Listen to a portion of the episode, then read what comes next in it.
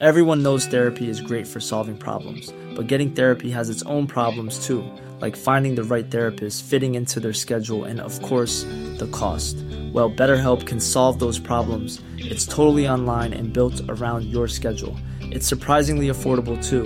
Connect with a credentialed therapist by phone, video, or online chat, all from the comfort of your home. Visit betterhelp.com to learn more and save 10% on your first month. That's BetterHelp, H E L P.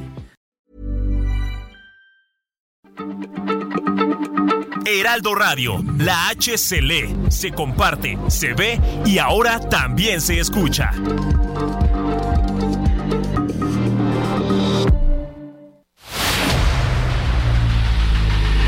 El dedo en la llaga. Había una vez un mundo en el que nadie creía. Un país de historias inexplicables. Una nación con personajes asombrosos. Santo Tomás tenía razón. Hay que ver para creer. El México increíble, las verdades que duelen, la voz de los que callan, el dedo en la llaga. Infórmate, diviértete, enójate y vuelve a empezar. El Heraldo Radio presenta El Dedo en la Llaga con Adriana Delgado. Aposté los sentimientos y jugué a fuego lento con amor. Me enfrenté a la competencia olvidando su indolencia. Ay, fue mi error. Por complejo de Quijote fui llevando este derroche de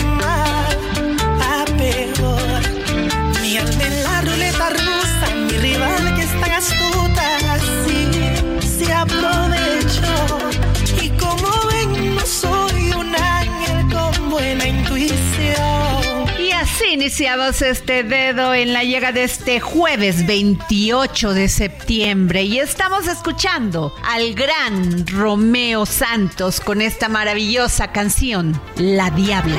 Jugué con una diabla que se experta en esos juegos del amor. Y perdí. Sus fichas y barajas no le fallan, más no tiene compasión. Ah, pues qué buen ritmo, querida Adriana. En efecto, es la bachata con, eh, con este eh, gran cantante Romeo Santos, pero además un tomatito y una guitarra española, ¿no? Bastante buena combinación. Por cierto, tú estás allá eh, en España, en esta gran caminata hacia, hacia este, el camino de Santiago de Compostela. ¿Cómo te está yendo, querida Adriana? Caminando muy deprisa el peregrino se cayó. De levantarse, lastimado se encontró. No quiso pedir ayuda, pero tuvo que dejar que el camino de Santiago le enseñase a aceptar. Samuel, ¿cómo estás? Hola amigos radioescuchas. La verdad, me hacía falta este descanso, me hacía falta no el descanso físico, el descanso mental y poder llegar a México con estas emociones vividas y estas pasiones que muchas veces nos hacen tomar malas decisiones, pero que no nos quita el ánimo de seguir adelante. Y en este momento nos vamos a dirigir a la Plaza de la Leña, en, que es del corazón del casco antiguo y es el testigo no solamente de la vida diaria de quienes viven aquí en Pontevedra, sino también de todos los peregrinos que pasamos por aquí. Nos sonríe amablemente esta ciudad porque sabe de el esfuerzo, sabe que ya venimos cansados, saben que las piernas a veces nos empiezan a decir ya no puedo más. Sin embargo, la fe, la esperanza, la pasión por seguir y por llegar a Santiago de Compostela es lo que nos anima a dar lo mejor de nosotros.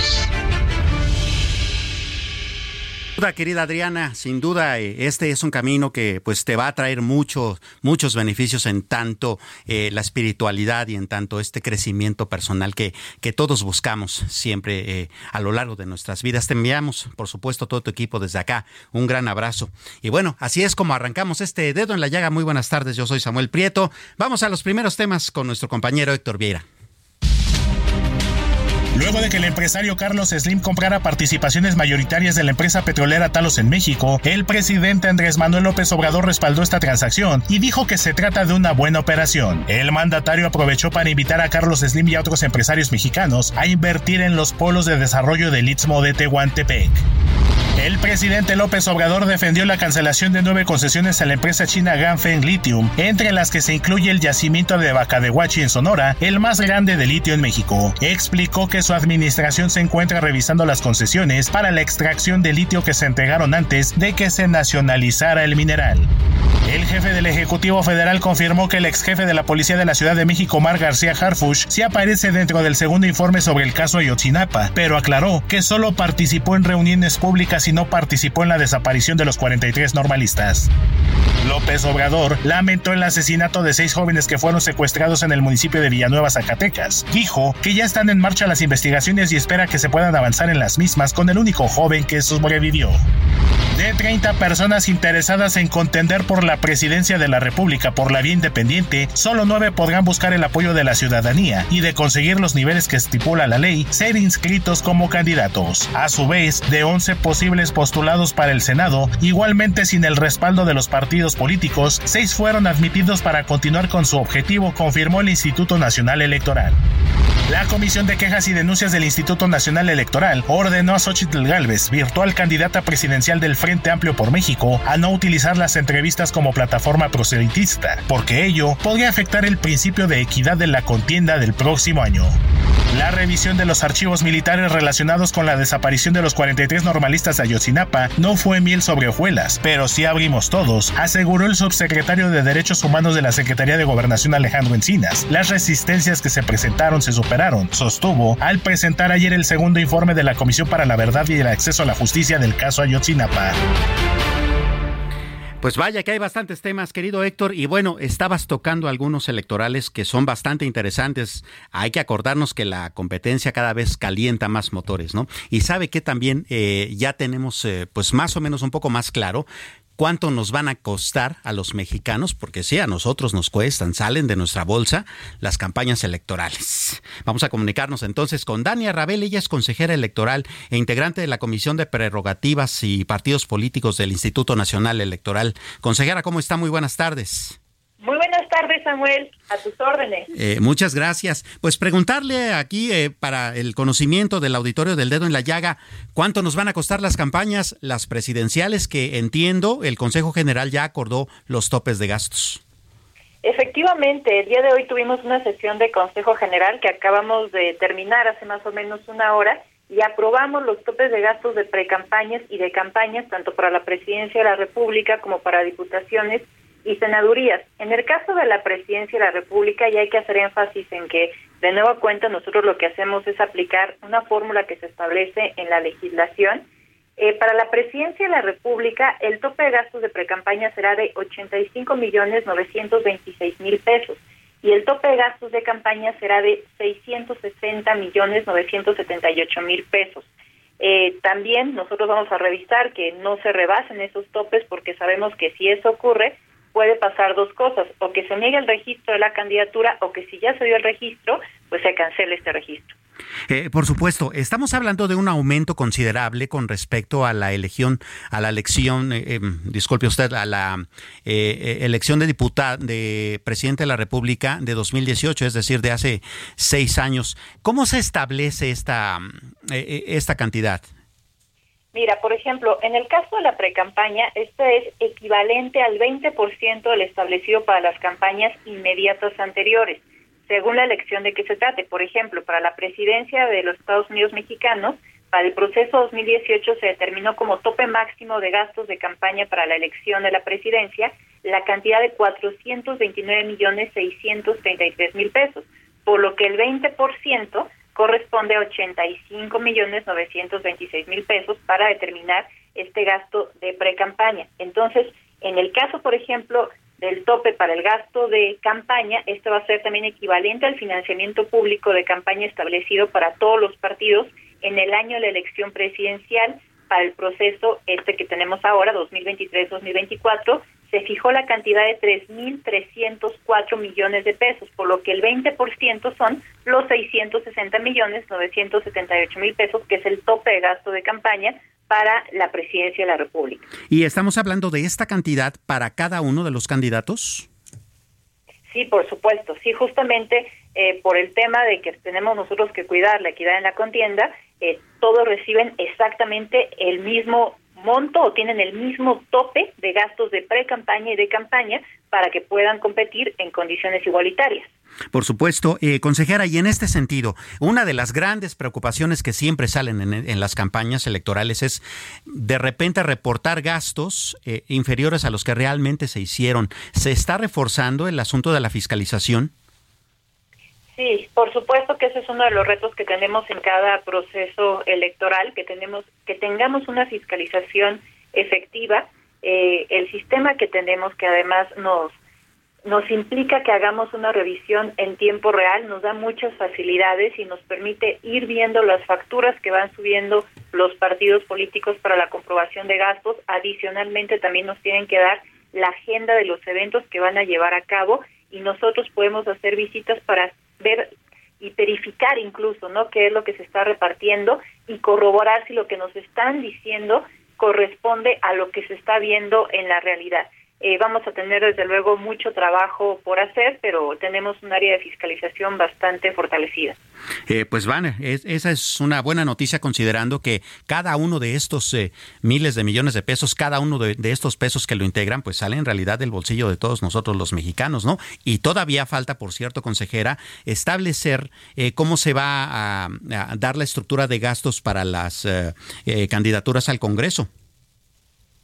Sí, así es. Nosotros también ya establecimos estos topes de gastos de precampaña y de campaña, tanto para las senadurías como para las diputaciones. Esos montos también ya los tenemos previstos. En el caso, por ejemplo, de las senadurías, no es un mismo monto, esto fluctúa dependiendo los distritos que tenga cada entidad federativa. Entonces, por ejemplo, en el caso de Aguascalientes, para la fórmula de senadurías, el tope de gastos de campaña va a ser de cuatro millones doscientos noventa y seis mil pesos. Y en el caso de Coahuila, de 10 millones 24 mil pesos. Esto por una sencilla razón. En el caso de Aguascalientes tiene tres distritos nada más y Coahuila tiene siete distritos. Entonces vemos ahí algunas fluctuaciones, pero bueno, esto también está establecido en la legislación y también nosotros ya hicimos esta aprobación. Bueno, pues eh, a darle duro a los números, este eh, consejera, y pues bueno, por supuesto los medios y la opinión pública en general estará muy pendiente de que los candidatos no se porten mal en cuanto a los dineros, ¿no? Así tiene que ser. Como bien decía, son recursos públicos y hay una exigencia de rendición de cuentos de saber qué se hace con ese dinero. Por supuesto, consejera electoral e integrante de la Comisión de Prerrogativas y Partidos Políticos del INE, Dania Rabel, muchísimas gracias por estos minutos para el auditorio del Dedo en la Llaga. Gracias a ti, Samuel. Un gusto. Un gusto. Buenas tardes. Pues, ¿cómo ve? Eso es lo que nos van a, costar las precampañas y campañas electorales. No es poquito dinero, ¿no? Y es bastante más de lo que nos gastamos hace en las elecciones de hace tres y de hace seis años. Así es de que hay que tenerlos bien checaditos, ¿no? Oiga, por cierto, hablando de dinero, ¿sabe a quién? Pues no le están saliendo tampoco bien las cuentas. A Pemex. Pero hablando más allá de los dineros, también eh, tenemos ahí una discusión política que se ha estado develando en los últimos días y horas que es bastante complicada de entender. Para esto saludamos, por supuesto, al especialista en energía del dedo en la llaga, Ramsés Page. ¿Cómo estás, Ramsés? Buenas tardes. Buenas tardes, Samuel. ¿Cómo estás? Mando un saludo. Igualmente, Ramsés. Oye, antes de preguntarte sobre los números, ha estado circulando que le estamos regalando desde hace un buen rato petróleo a Cuba. ¿Cómo está eso? en este año se han llevado casi tres embarques, más o menos números cerrados, casi es un millón de, barriles que se, que se han enviado. Y esto creo que hoy en día el gobierno ya se está dando cuenta en el sentido de que tiene que empezar a cobrar y sobre todo el tipo de sanciones que pueden haber en el dado caso que se tenga que hacer el, cobro de, los mismos. Eh, más o menos se están mandando barcos entre 300 y 350 mil barriles y esto significa que es más o menos la producción de un día de las refinerías dos bocas que tienen que traer este crudo. Es por eso que creo que ahora Cuba va a ser más complicado, derivado que ya entre Rusia y, México, que andaban ciertas donaciones, solo les queda Venezuela y ahora estamos viendo un Venezuela que está peleando con, en las islas de, que están en, en la parte norte, donde hay cierta cantidad de reservas. Entonces, hoy en día creo que problema va a ser es cómo lo vamos a poder vender y si vamos a poder venderlo por la cantidad de crudo que se necesitan ahora en las refinerías. Por supuesto. Eh, y bueno, eh, está también la reflexión, digo, el pueblo cubano es nuestro hermano, hablando de pueblo y pueblo, ¿no? Pero pues vamos, el gobierno cubano, pues está muy cuestionado, ¿no? Particularmente en términos de derechos humanos y democracia. Y a eso amén, hay que agregarle que pues Pemex no anda como para andar regalando, ¿no?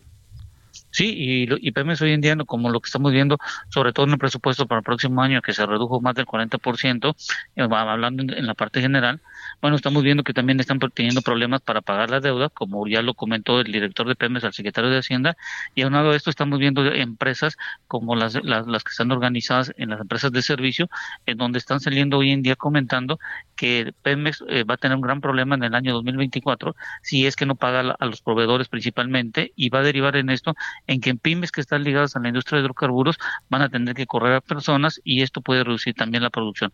Creo que el problema lo tiene hoy en día Pemex, hoy ante una gran deuda que tiene, eh, sobre todo en la parte financiera y también la deuda de corto plazo que debe a cierta cantidad de proveedores que en su momento hay entre cuatro hasta seis meses que se están debiendo a cierto tipo de empresas. Vaya, vaya que es un problema. Digo, una deuda financiera como, como sea es preocupante, pero una deuda a proveedores pues es todavía más notoria, ¿no?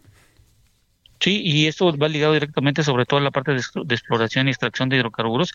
Y hemos de recordar que las empresas de servicios, como pueden ser eh, que dan servicios para la perforación, terminación o reparación de pozos, están ligados mucho que se le debe pagar en forma mensual, en el dado caso, porque muchas tienen que hacer factoraje y el factoraje, acuérdate que es un porcentaje que te cobran del total.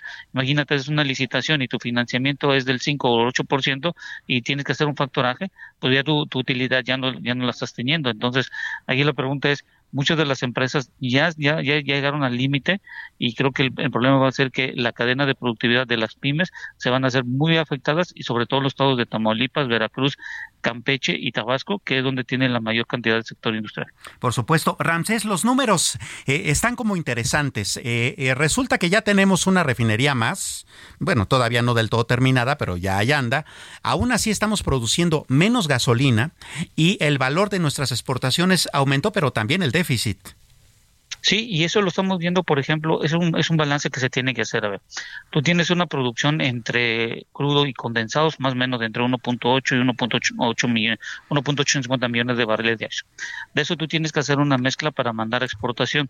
Pero si el precio del barril está por arriba de 67 dólares, que lo tienes pronosticado, y hoy lo estás vendiendo casi a 90 dólares, ¿qué, ¿qué preferirías? ¿Mandarlo para exportar, que tienes una mayor cantidad de divisas y una menor cantidad de costos, o mandarlas a las refinerías, que tienes un gran problema?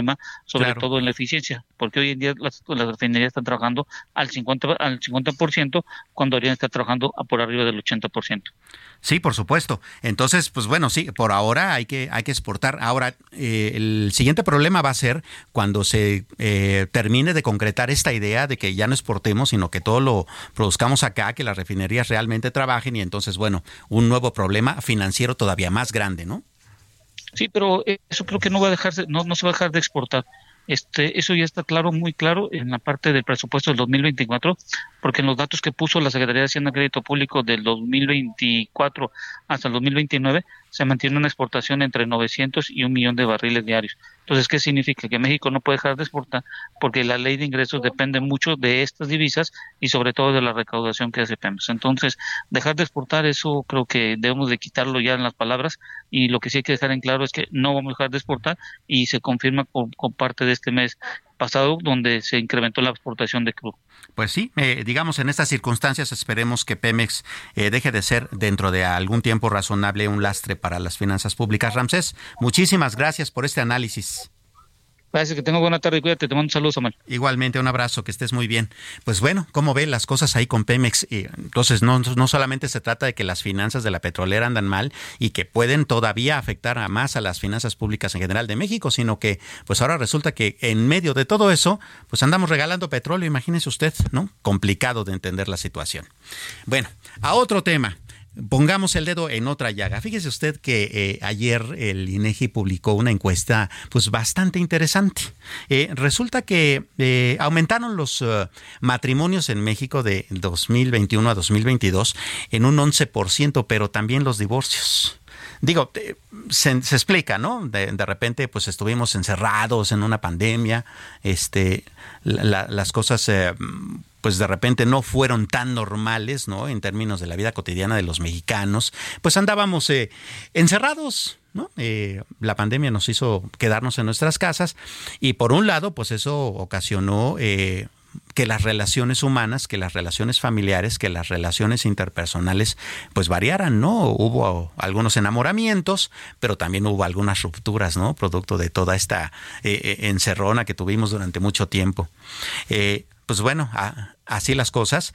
Y entonces, bueno, preguntémosle a los expertos sobre este asunto. Tenemos en la línea telefónica del dedo en la llaga al maestro Omar Muro Orozco, él es director general adjunto de registros administrativos sociodemográficos del INEGI. Maestro, ¿cómo está? Muy buenas tardes.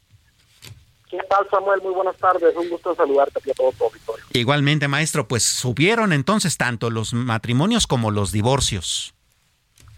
Efectivamente, Samuel, mira, el día de ayer eh, dio a conocer estas dos estadísticas hermanas. Tenemos ya varios años publicándolas y efectivamente los, los matrimonios se situaron en 507 mil cifras redondas. Esto es un incremento de casi el 12% respecto al año anterior. Lo mismo que los divorcios, tenemos 166 mil divorcios, que también es poco más del 11% de incremento respecto al año eh, inmediato anterior, Samuel. Eh, adelante. Ah, pues eh, cifras interesantes, digo, son más o menos simétricas, pero también nos hablan mucho con respecto a de que eh, el matrimonio ya no es tanto un voto de, pues, de contrato para toda la vida, ya en realidad ya no garantiza mucho.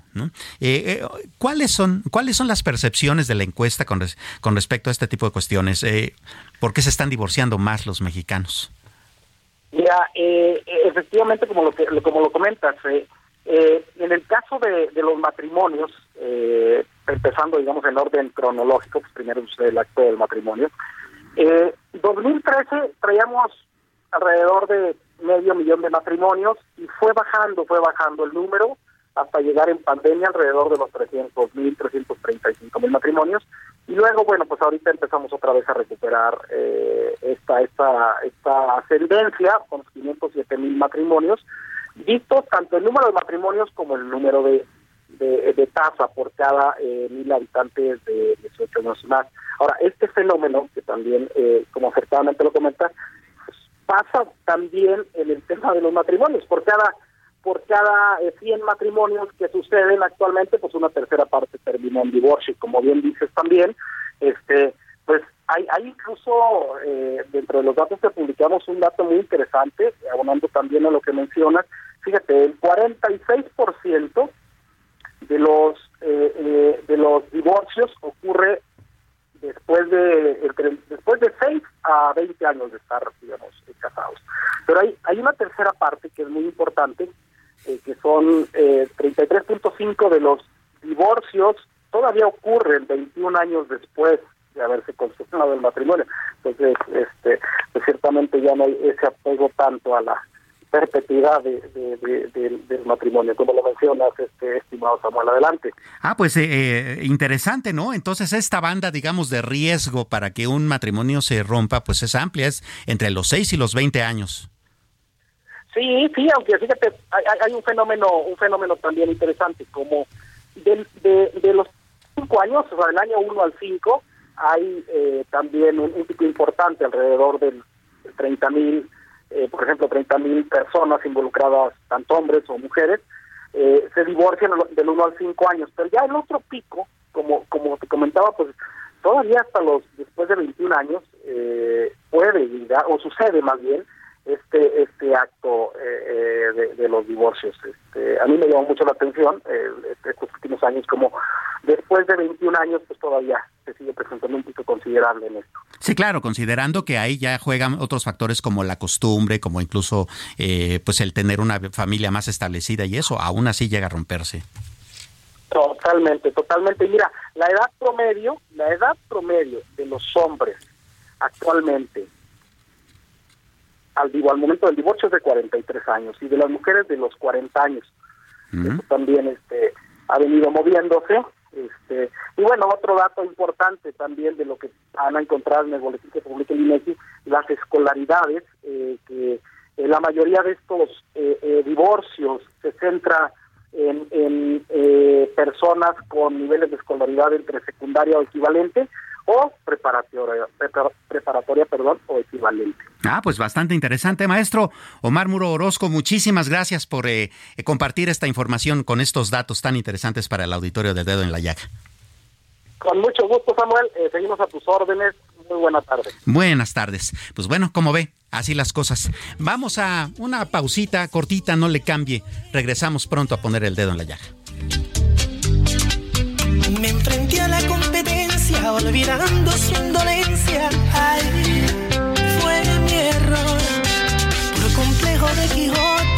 este. Sigue a Adriana Delgado en su cuenta de Twitter arroba Adri Delgado Ruiz. Además, te invitamos a enviar tus opiniones y comentarios en texto o por mensaje de audio a través de WhatsApp al 55 2544 3334. Y si quieres escuchar El Dedo en la Llaga de El Heraldo Radio en cualquier momento. Many of us have those stubborn pounds that seem impossible to lose, no matter how good we eat or how hard we work out. My solution is PlushCare. PlushCare is a leading telehealth provider with doctors who are there for you day and night to partner with you in your weight loss journey. They can prescribe FDA-approved weight loss medications like Wagovi and Zepbound for those who qualify. Plus, they accept most insurance plans. To get started, visit plushcare.com slash weight loss. That's plushcare.com slash weight loss. Donde quiera que te encuentres, descarga el podcast disponible en Spotify y iTunes.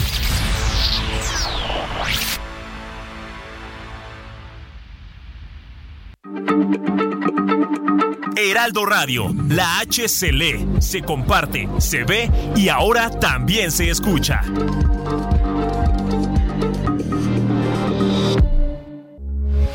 Heraldo Radio, con la H que sí suena y ahora también se escucha.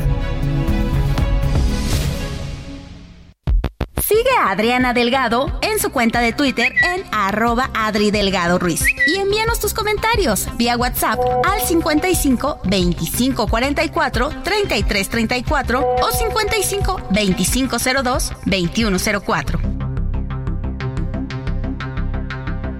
Adriana Delgado entrevista en exclusiva a la artista plástica, filántropa y diseñadora de modas, Sonia Falcone.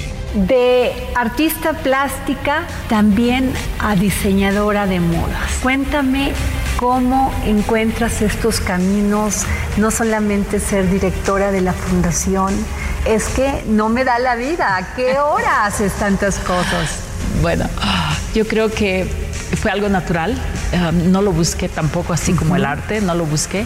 Um, después que comenzó COVID, tengo que admitir que gané unos kilitos porque estábamos cerrados todo y no tenía que ponerme. Nadie lo cree, pero entonces voy a buscar algo para ponerme y estaba todo cerrado. Entonces um, fui a una tienda, me compré tela y lo llevo con una costurera para que me lo haga. Le di que era lo que quería, me lo hizo. Y como al mes, mes y medio, ya avanzando COVID, ya después que empezaron a abrir las tiendas, um, estaba caminando por una de las tiendas en Palmilla Shops, en, en Cabo San Lucas, y entro a una tienda y una de las señoras dueña de la tienda me dice, me encanta tu vestido, ¿dónde lo compraste?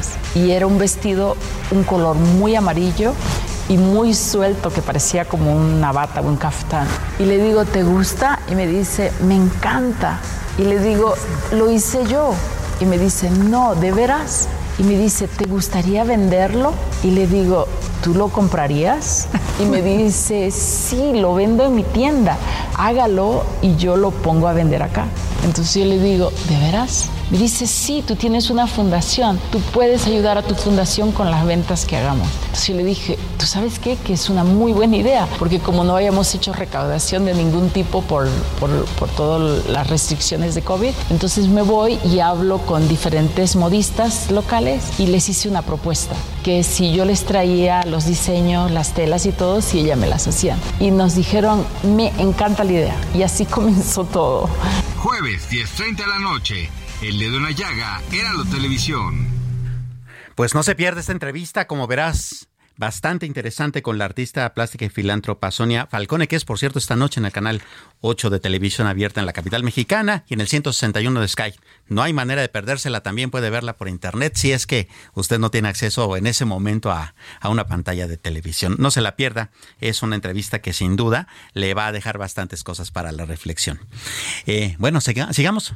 Sigamos poniendo el dedo en la llaga. Héctor Vieira, ¿qué otras cosas tenemos eh, eh, en la agenda esta tarde? Debido a que la Secretaría de Energía encabezada por Rocío Nal interpuso un recurso de impedimento por presunto conflicto de interés, la segunda sala de la Suprema Corte de Justicia de la Nación aplazó el miércoles la revisión de los amparos contra las reformas a la ley de la industria eléctrica impulsadas por el presidente Andrés Manuel López Obrador. Llegaron a Zacatecas tropas de refuerzo de la Secretaría de la Defensa Nacional con la finalidad de sumarse a las actividades de seguridad que se encuentra realizando la comandancia de la decimoprimera zona militar con sede en Guadalupe, municipio vecino a la capital del estado. Se trata de 500 soldados de infantería, regimiento blindado y de reconocimiento con adiestramiento especializado en combate, quienes tendrán como misión garantizar la contención de actividades delictivas en municipios con alta incidencia de violencia.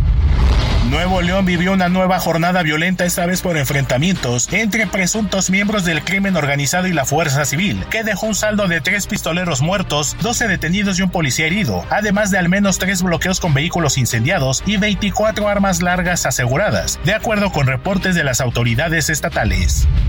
Una mujer de origen canadiense resultó lesionada por impacto de bala durante un ataque armado ocurrido en un bar ubicado en la turística Quinta Avenida de Playa del Carmen en Quintana Roo. Una persona fue detenida, informaron fuentes policíacas.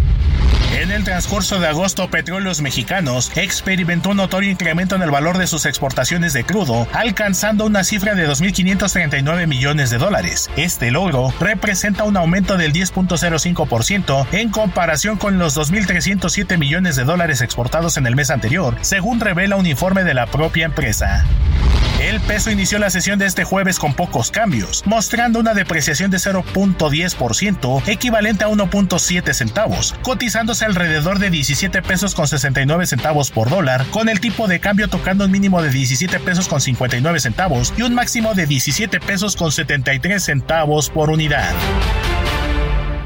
Pues vaya que seguimos teniendo bastantes temas de qué discutir aquí en este dedo en la llaga y fíjese que uno de ellos eh, tiene que ver con pues, lo que nos metemos a la boca, ¿no? Lo que va a nuestros estómagos, porque de repente pues comemos bastantes alimentos procesados, ¿no? Bastantes golosinas, bastantes botanas y bueno, ahora ya viene además la época eh, de mayor consumo, ¿no? Ya eh, llegando el Día de Muertos, de ahí para adelante pues es vitamina T tras vitamina T más otras más otras delicias desde septiembre, dice nuestro ingeniero, nuestro ingeniero de sonido. Y sí, por supuesto, ya, ya andamos, ya andamos en esta recta final del año en donde los kilos empiezan a, acumularse. Pero fíjese usted que en este marco, eh, hace una semana, el día 20, entró en vigor una eh, pues ley eh, o una reforma a la Ley General de Salud que prohíbe las llamadas grasas trans, que son estas pues componentes grasos que tiene la comida bastante procesada y que es la que pues nos ocasiona bastante, pues bastantes kilitos, bastantes calorías en el organismo. la reforma dice que los alimentos, bebidas no alcohólicas, aceites y grasas no podrán exceder dos partes de ácidos grasos trans de producción industrial por cada 100 partes del total de ácidos grasos. ¿Qué significa esto en cristiano? Bueno, vamos a hablar con un experto, con Alberto Campos Vargas, él es socio del despacho Sánchez de Bani y asesor de la industria de alimentos y bebidas ultraprocesados. Don Alberto, ¿cómo le va? Muy buenas tardes. ¿Qué tal? Buenas tardes.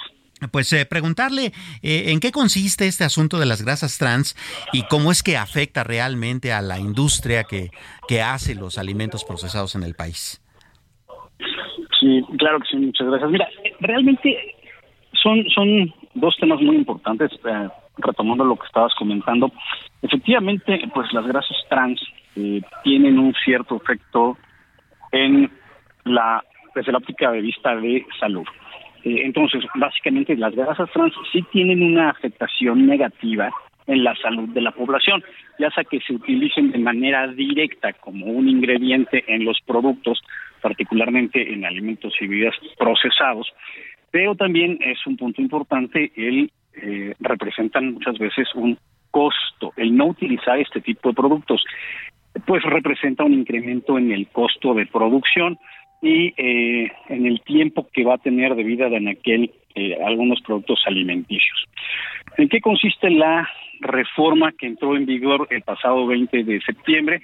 Básicamente en la prohibición, y es una prohibición tajante, en que los alimentos y bebidas para uso y consumo humano tengan o utilicen dentro de sus ingredientes a las grasas trans, que son aceites parcial o totalmente hidrogenados. Ahora, ¿esto qué significa? No? Por un lado es muy positivo que se esté velando por la salud de la población y por otro lado, bueno, eh, vamos a encontrar un problema como industria de alimentos y bebidas para el uso y consumo humano. ¿Por qué? Por el encarecimiento de costos, por el menor tiempo de vida de anaquel del producto eh, y creo que particularmente por la poca claridad de lo que mencionabas del 2% de contenido que pueden tener los alimentos y bebidas de este tipo de aceites. Entonces, eh, creo que desde el punto de vista legal, eh, vamos a enfocarnos que en el punto de vista legal, la prohibición en sí misma no es mala. Eh, la prohibición es tajante en el sentido en que no se pueden utilizar.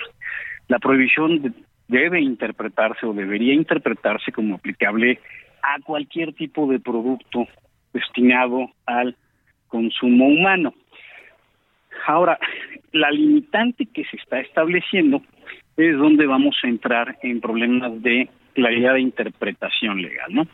No puede contener más del 2%, perfecto. El 2% como que, el 2% como ingrediente, eh, el 2% como aditivo, el 2% como un producto que se utiliza en el proceso de manufactura, qué tipo de pruebas, qué tipo de análisis, qué tipo de procedimientos tengo que llegar para concluir a ese 2%. Aquí es donde me parece que la industria se va a ver sumamente afectada porque no va a tener los elementos para poder determinar eh, esta, esta limitante. Eh, eh, la, baja de estas grasas, a como está dispuesta en esta ley, que por cierto todavía no se puede llevar a la práctica tan así porque no está todavía reglamentada, pero es una baja considerable, es decir, actualmente los alimentos procesados en general tienen mucha más grasas, grasas trans de las que, de las que ahora va a permitir la ley. Bueno, lo que pasa es que antes de la entrada en vigor de esta reforma a la Ley General de Salud, tú no tenías una limitante. Entonces, realmente tú podías poner el porcentaje que quisieras en un producto destinado al uso y consumo humano. No era un producto restringido y la restricción pasó de libre a un máximo del 2%. Eh, entonces, el gran problema para la industria es este. De la noche a la mañana, bueno, no noche a la mañana, pero en un, en un transcurso de seis meses, se les obliga a reformular todo. Así es. Eh, y esta reformulación está perfecto. Creo que es, tiene mucho sentido en proteger la salud, pero también tiene poco sentido en no establecer cómo, qué limitantes, qué procesos, cómo lo establezco. Puedo utilizar ese tipo de aceites para el proceso productivo sin que sean en sí mismos un ingrediente qué tipo de procesos tengo que seguir para determinar ese 2%. Le va a aplicar a toda la industria, y aquí vamos a hablar desde la industria del alimento más procesado, empacado, eh, verificado, o hasta las quesadillas de la esquina, eh, porque en principio le aplicaría a, los dos. ¿Cómo lo vas a verificar? ¿Quién va a ser el encargado? Eh, ¿Qué tipo de reglamento o reglamentación o norma se va a seguir? cuándo se van a incluir estos productos dentro de los listados que están publicados formalmente por la por las autoridades sanitarias de aditivos, de ingredientes.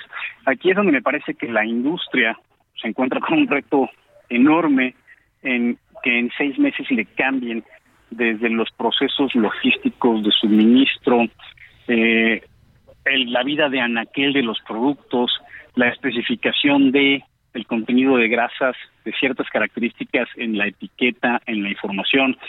Ese es el gran problema, que no se pensó o no se emitió en un tiempo razonable toda la normativa que rodea a la prohibición. La prohibición no es mala en sí misma, el cómo se implementa y lo que se debió haber hecho es donde me parece que eh, se dan algunos problemas legales para la industria.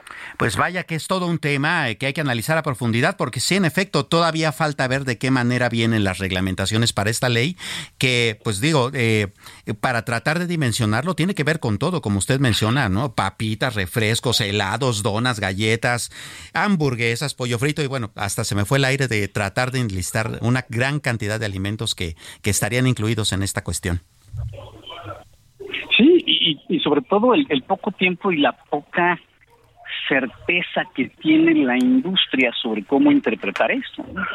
Por supuesto. Pues Alberto Campos Vargas, socio del despacho Sánchez de Bani y asesor de la industria de alimentos y bebidas eh, ultraprocesados, muchísimas gracias por este análisis para el auditorio del dedo en la llaga. Con muchísimo gusto. Buenas tardes. Pues ahí lo tiene usted, ¿no? Y es que sí, vamos, es un asunto importante, ¿no? Es un asunto que tiene que ver también con la con la salud, ¿no? Eh, nuestro país es uno de los mayores, es el segundo consumidor, para que tenga usted este dato, en todo el mundo, el segundo consumidor mundial de refrescos. Y también somos uno de los países en donde tenemos mayor obesidad, y tanto infantil como en la edad adulta. No son datos pequeños y hay que tomarlos en consideración. Las eh, actuales generaciones sí se van más por el asunto de los alimentos más naturales, pero bueno, hay todavía mucho que discutir al respecto. Son las 3, de la tarde con 44 minutos. Vamos a otros asuntos que también son de miedo.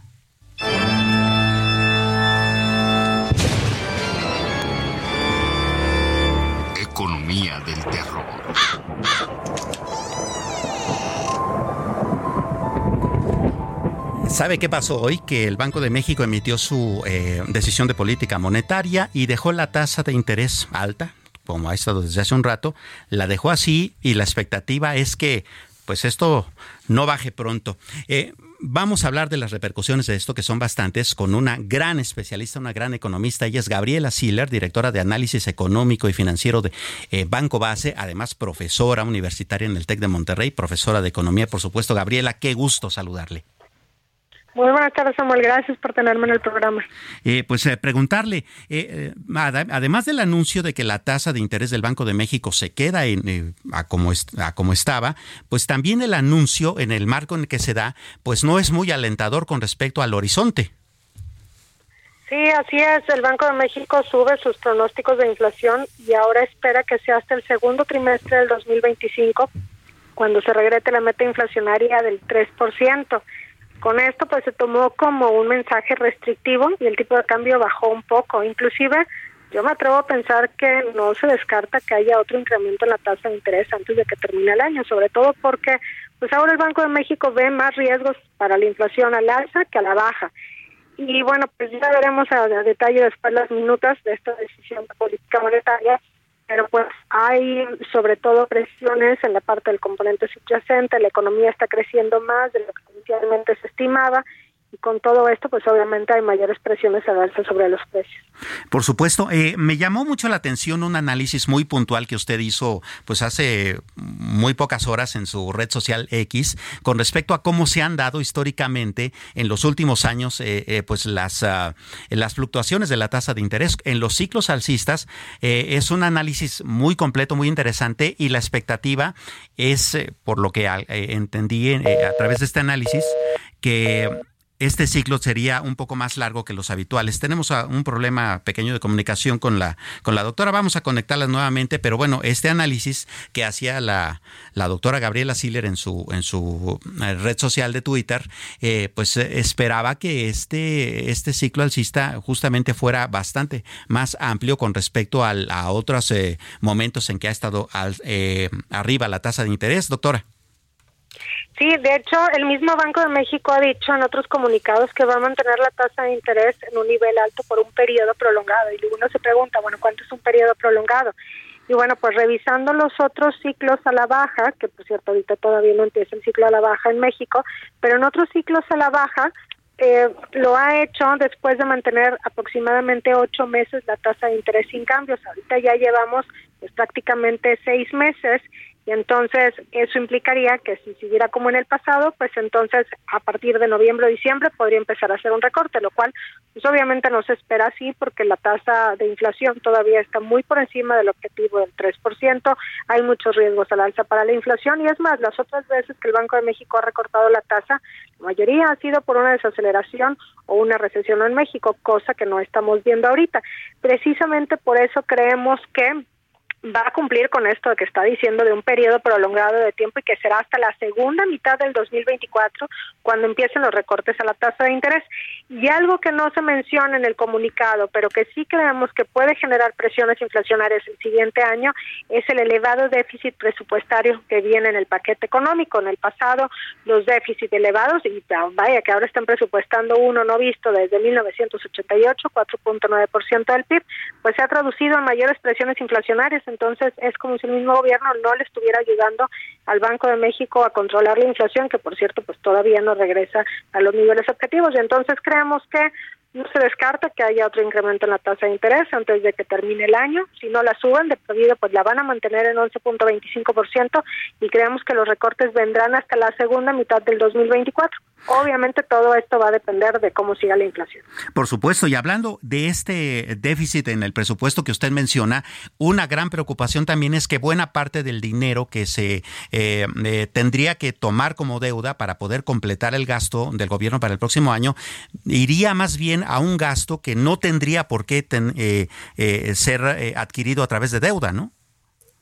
Sí, pues es una de las grandes críticas que se le hacen a este paquete económico, porque en el artículo 73 de la Constitución Política de los Estados Unidos Mexicanos dice que el gobierno no se puede endeudar a menos que sea para proyectos de inversión, lo cual, bueno, pues esta la razón es porque con proyectos de inversión, pues el gobierno más tarde tendría ingresos adicionales con los cuales pagar la deuda. Esto no se cumple en el paquete económico y entonces inclusive los niveles de inversión van 11% para abajo. Hay un incremento significativo en las pensiones contributivas y las no contributivas que representan estas últimas, las transferencias que da el gobierno. Y bueno, pues ya todos los analistas esperábamos un paquete económico que tuviera un mayor gasto público, sobre todo porque es año de elecciones. Sin embargo, pues sí podríamos decir que pues fue más allá, ¿no? Con, con al tener un déficit bastante elevado, el mayor desde 1988. Ahora la Secretaría de Hacienda ha argumentado que es para terminar también las grandes obras de infraestructura de esta administración y que el siguiente año, o sea, en el 2025, pues ya no se tendrá este gasto, pero esto también pues deja sin margen de maniobra a la siguiente administración en el primer año de gobierno para que haga obras de infraestructura. Y es más, también plantea un sentido de urgencia para que también, iniciado el 2025, la siguiente administración, pues se tenga que hacer una reforma fiscal donde suban los impuestos o bajen el gasto para bajar el nivel de endeudamiento. Lo, lo cual significaría un parón en la economía nuevamente, ¿no? Sí, exactamente. Y generalmente el primer año de una administración, el primer año del sexenio, tiende a bajar el gasto público y entonces tiende a darse una desaceleración económica. Y si a esto le sumamos otros factores como que se espera una recesión en Estados Unidos en el 2025, pues sube mucho las posibilidades de que México entre en una recesión leve en, el primer año de la siguiente administración, es decir, en el 2025. Eh, doctora, en este sentido, ¿qué tan viable eh, eh, sería el lamentable escenario de que tuviésemos una crisis económica sexenal como las que tuvimos en, la en las finales de los 80 y durante los 90? Y en este sentido, ¿qué tan drástica tendría que ser una reforma fiscal como la que estaría obligado presuntamente el siguiente presidente de la República o la siguiente presidenta de la República a, este, a buscar en el Congreso?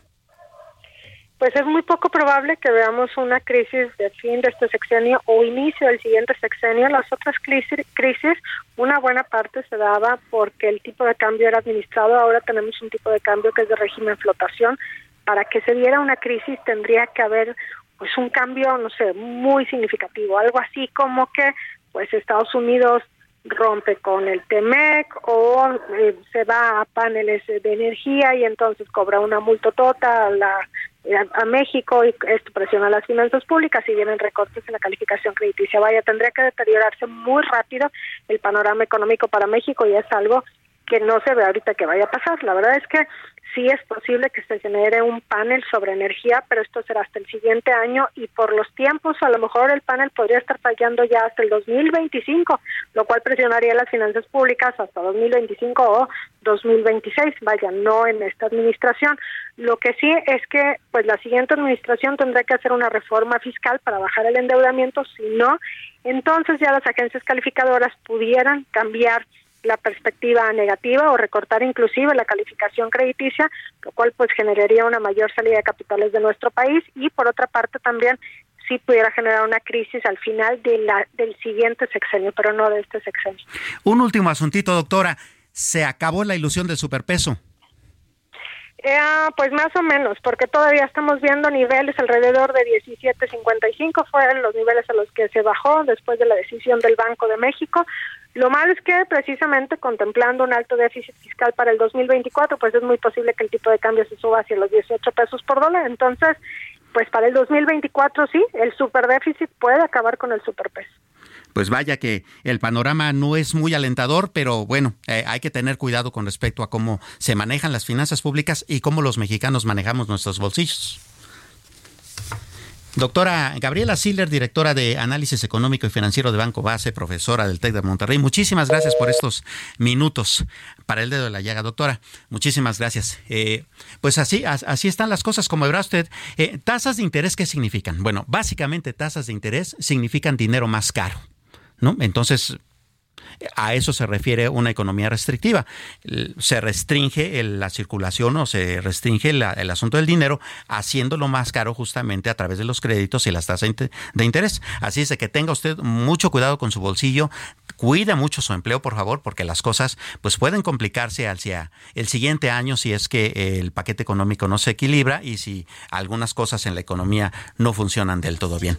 Hasta aquí el dedo en la llaga de esta tarde. Muchísimas gracias. Yo soy Samuel Prieto. Le saludo, por supuesto, con mucho afecto a nombre de Adriana Delgado, titular de este espacio. Que tenga usted muy buena tarde y muy buen provecho. Fue mi error, por complejo de Quijote, fui llevando este derroche de mal a peor. Mi alma en la ruleta rusa, mi rival. El Heraldo Radio presentó El Dedo en la Llaga con Adriana Delgado.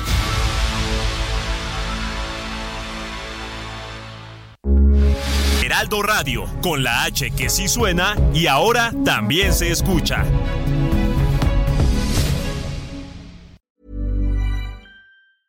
Hey, it's Paige DeSorbo from Giggly Squad. High quality fashion without the price tag. Say hello to Quince.